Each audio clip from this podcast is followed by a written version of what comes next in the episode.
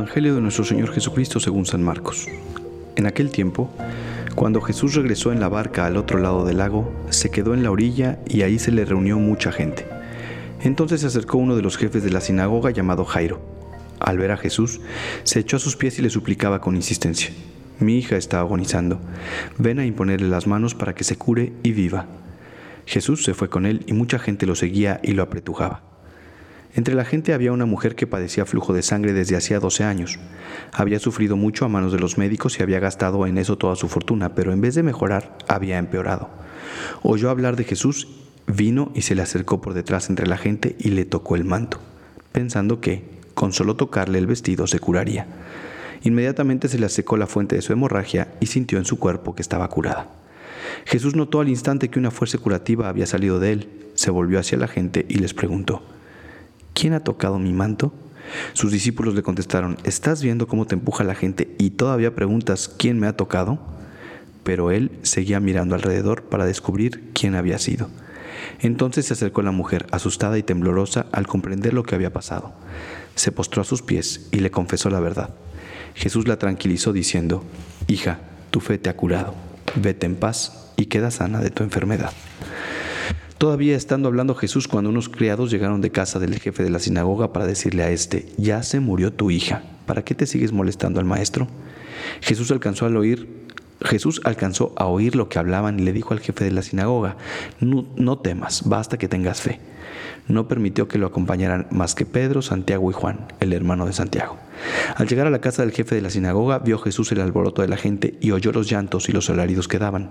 Entró y les dijo, ¿Qué significa tanto llanto y alboroto? La niña no está muerta, está dormida.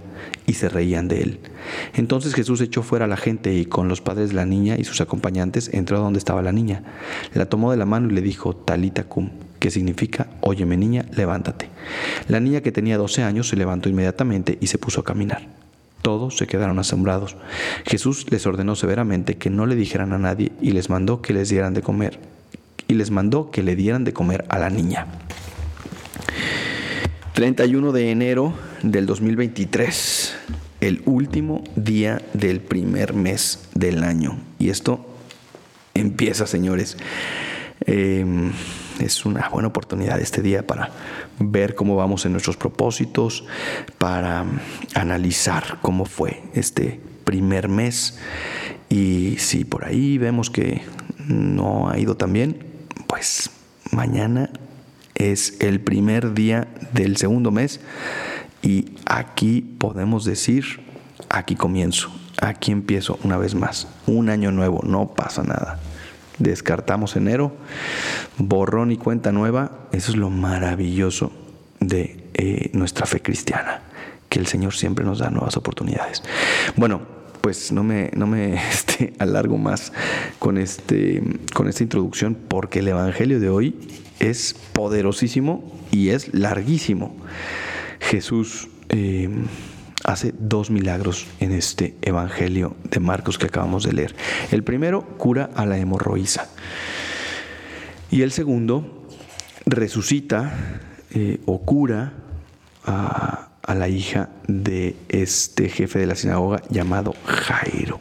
El punto es que cuando Jesús llega del otro lado del, lago, en la barca, se acerca este Jairo, jefe de la sinagoga, y le pide a Jesús que, vaya con su hija porque está agonizando.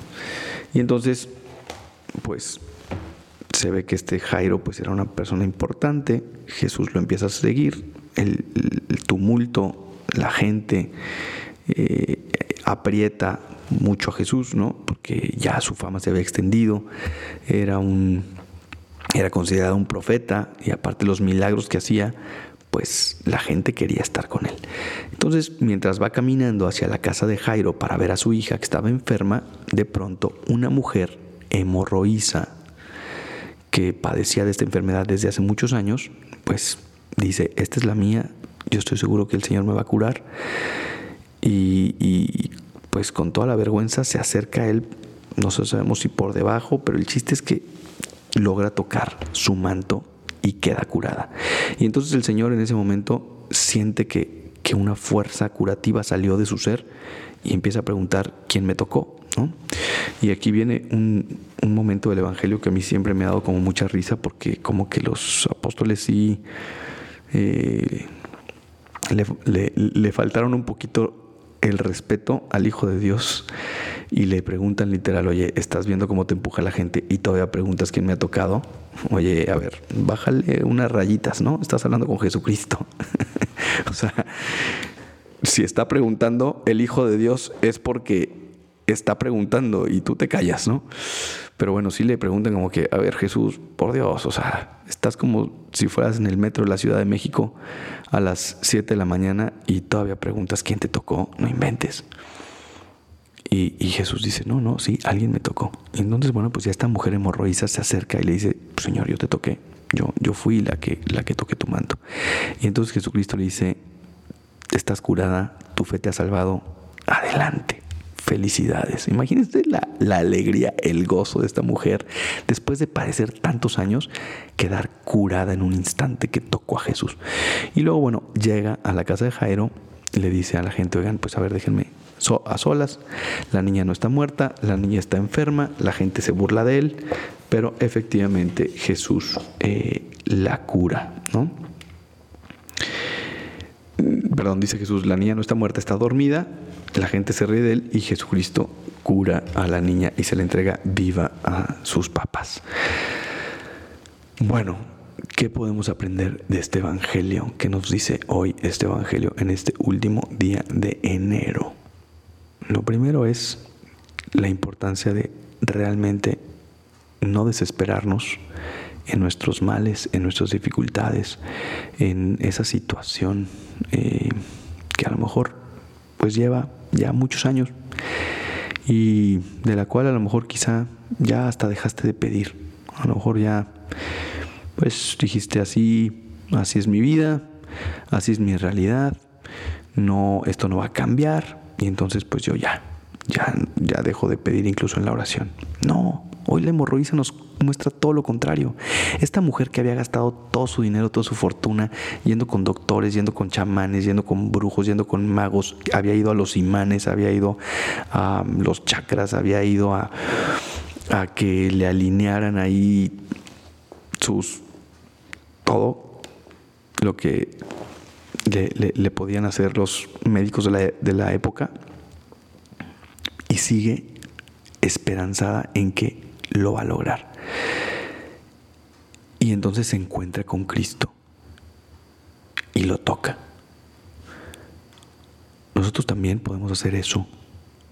Esa situación, eh, esa circunstancia, ese pecado, ese vicio, eh, ese complejo, esa herida que todavía sangra, Jesucristo la puede de verdad curar. Confía en Él aunque ya hayas gastado toda tu fortuna, aunque hayas hecho de todo, aunque hayas ido con psicólogos, con psiquiatras, hayas pedido ayuda, no te desesperes. Busca a Jesús, tócalo a Él. Y Él te va a sanar, te va a curar de verdad. No sabemos de qué modo, pero te va a curar. A lo mejor no como tú estás pensando, pero si tú lo tocas de verdad, lo tocas de verdad en la oración, lo conoces, em, intimas con Él, te relacionas con Él, conoces su corazón, Él conoce el tuyo, te puedo asegurar que Jesús te va a curar si realmente lo logras tocar, te va a curar. Vuelvo a lo mismo, quizá no tú, como tú piensas ahorita, pero vas a ver que sí, Jesucristo va a lograr aquello que tú querías. Y esto es, es una experiencia yo, yo se las comparto muchas veces en mi vida, eh, tantas cosas que de pronto le pides a Jesús con insistencia y eh, situaciones que, que uno va cargando. Y después de años te das cuenta cómo Jesús efectivamente las curó de una manera distinta, cómo Jesús las resolvió, no como tú querías, o cómo Jesús utilizó eso para tu santificación y después te da la sorpresa de, de que incluso es algo bueno para tu vida. No sé si me explico, ¿no? A lo mejor están pensando que me estoy volviendo loco, pero el punto es que logremos tocar a Jesús. que logremos de verdad contemplar su corazón misericordioso, eh, amoroso, que está preocupado por nosotros, que nos entiende más de lo que nosotros nos entendemos a nosotros mismos, que nos comprende mejor de lo que nosotros nos comprendemos a nosotros mismos. Y Jesús se va a encargar. Confía, confía. Y vas a hacer tuya la historia de la hemorroísa también. Y eh, bueno, ya se me fue el tiempo. Eh, la otra parte del Evangelio es que esto tenía que haber sido dos podcasts de que Jesús, porque eran dos historias y eran dos milagros distintos. Entonces, bueno, lo vamos a dejar aquí con el tema de la hemorroísa. Si no les sirve, bueno, pues ahí está la otra parte del Evangelio. Léanla otra vez, reflexionanla y estoy seguro que el Espíritu Santo les va a decir eh, algo mucho mejor de lo que yo pude haber dicho en este podcast. Que Dios les bendiga mucho. Yo soy el Padre Gabriel María Abascal. Eh, síganme en mis redes sociales, en Padre Abascal en Instagram, Pega Abascal en Twitter. Compartan este podcast con sus compañeros, con sus amigos, con sus familiares. Ya saben que juntos, eh, a través de este podcast, podemos poner nuestro granito de sal en la extensión del reino de Cristo. Que Dios les bendiga y hasta la próxima.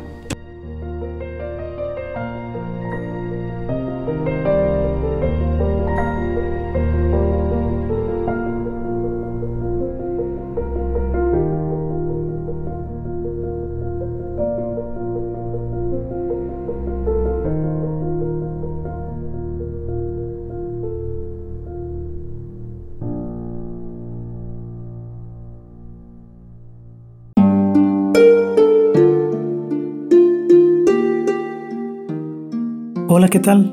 Perdón por la interrupción, pero quiero invitarte a escuchar el nuevo podcast de Juan Diego Network que se llama Oraciones de la Noche. Ahí te voy a acompañar antes de dormir, así que no tienes excusa para no escucharlo. ¿Y qué vamos a hacer? Pues yo te voy a ir guiando para que te relajes, te prepares para dormir y haremos una oración juntos. ¿Qué te parece? ¿Nos vemos pronto entonces? Escúchalo en tu plataforma favorita. Solo sigue el link en los show notes de este episodio. Oraciones de la noche. No lo olvides, ¿eh? Nos vemos pronto.